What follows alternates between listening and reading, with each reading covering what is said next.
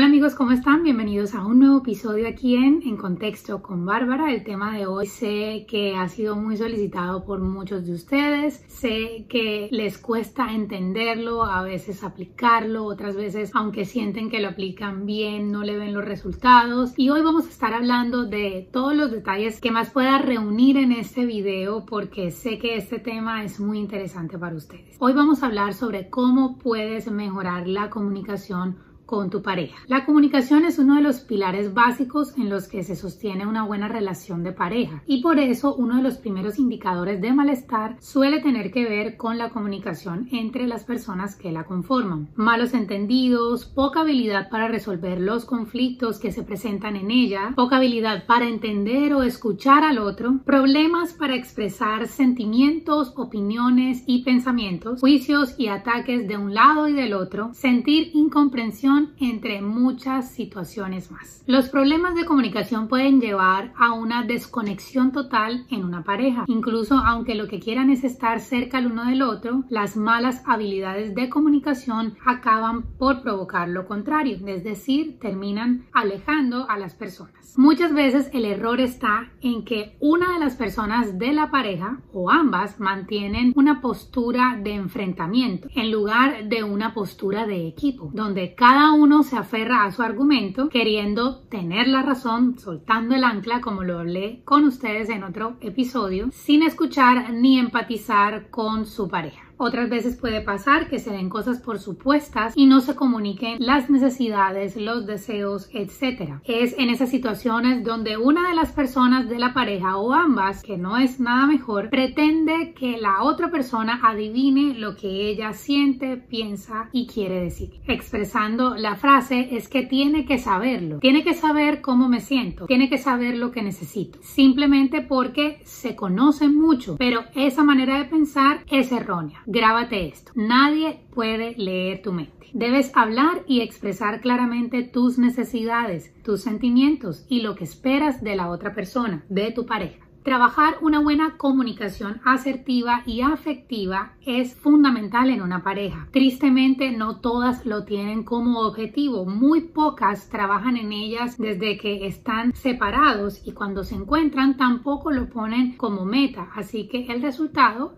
no es muy beneficioso para ninguno de ellos. Para trabajar la buena conexión entre dos, quiero compartirte varios consejos que te van a ayudar a hacerlo y mantener una buena comunicación afectiva en tu relación. Uno es más apropiado hacer una petición o una sugerencia que una crítica o una orden. Los imperativos y las críticas directas resultan agresivas y generan una postura a la defensiva o de ataque. No es lo mismo decir pásame la sal que decir por favor podrías pasarme la sal, ni déjame hablar que decir me gustaría terminar de decirte lo que quiero decir sin que me interrumpas. El tono, por supuesto, también juega un papel muy importante. 2. Es preferible hacer preguntas en lugar de acusaciones. Los reproches o acusaciones son ataques directos que solo desencadenan defensa y no llevan a ningún lado. Es diferente, por ejemplo, aunque signifique lo mismo, decir me estás escuchando que decir otra vez no me estás escuchando. 3. Es preferible hablar de hechos concretos de lo que la persona hace, evitando poner etiquetas de lo que es. Las etiquetas no ayudan a que la persona cambie, más bien hacen lo contrario, dificultan la postura de entendimiento, la flexibilidad y la predisposición al cambio. Además, hacen que la persona se pueda sentir juzgada y herida. No es lo mismo decir te has vuelto a olvidar de sacar la basura, eres un desastre, que decir te has vuelto a olvidar de sacar la basura. Últimamente se te ha olvidado bastante hacerlo.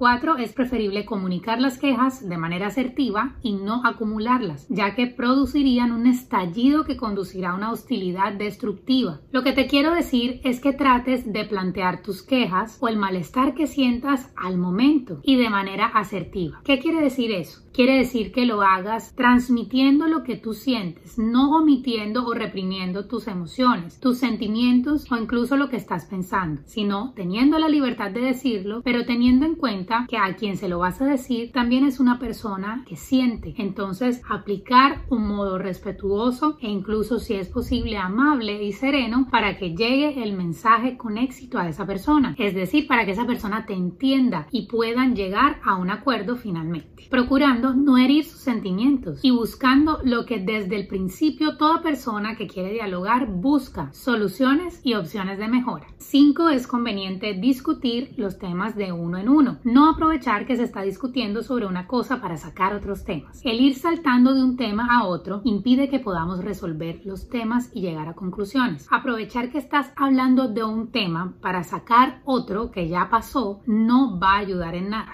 Así que por favor no lo hagas. Trata el tema presente que acaba de suceder o que recientemente causó un conflicto entre tú y tu pareja. 6. Es preferible evitar las generalidades. Los términos siempre y nunca raras veces son ciertos y tienden a formar etiquetas. Es diferente decir, últimamente te veo algo ausente, que decir, tú siempre estás en las nubes. 7. Pensar antes de hablar. A veces la impulsividad te puede jugar en contra. Algunas cosas deben pensarse antes de decirse, sobre todo si las consecuencias no van a ser positivas. La frase que te voy a decir a continuación puede sonar muy sincera. Últimamente me noto más fría respecto a ti. La verdad es que no sé si todavía me gustas, pero seamos sinceros, hay mejores maneras de decirlo y puedes encontrarla y escoger un buen momento antes de echarle esta jarra de agua fría a tu pareja. Quizás se trate de un sentimiento pasajero que no tenga ninguna importancia y si realmente no es así, tienes tiempo de plantearte. 8. La comunicación verbal debe ir acorde con tu comunicación no verbal.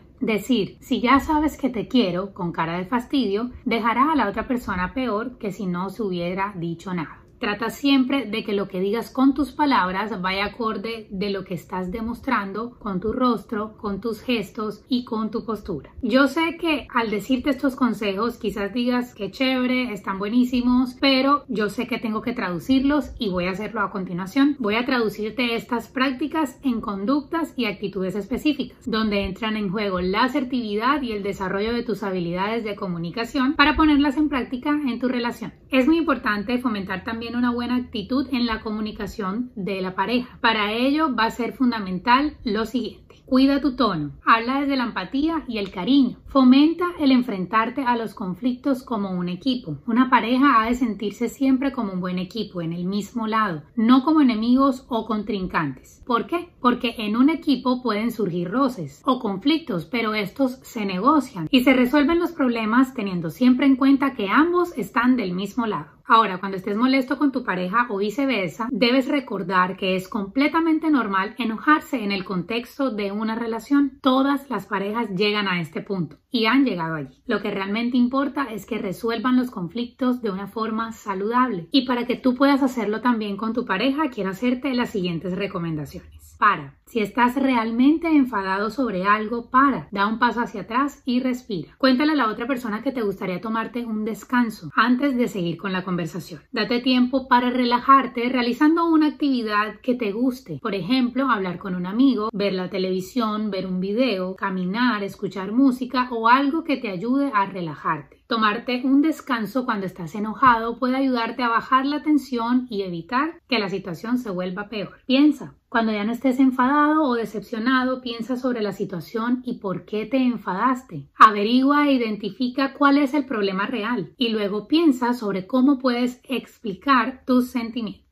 Habla. Finalmente, tras seguir los pasos anteriores, habla con la otra persona sobre el problema real. Tienes derecho a expresar lo que sientes y explicar por qué lo sientes. Y escucha, después de decirle a tu compañero cómo te sientes, recuerda que debes parar de hablar y dejar a la otra persona decir lo que tenga que decir. Ambos deben tener la oportunidad de expresar lo que sienten, de decir lo que sienten decir en un contexto seguro y saludable. Esto ha sido todo por hoy amigos. Nos vemos muy pronto en un nuevo episodio aquí en En Contexto con Bárbara. Chao.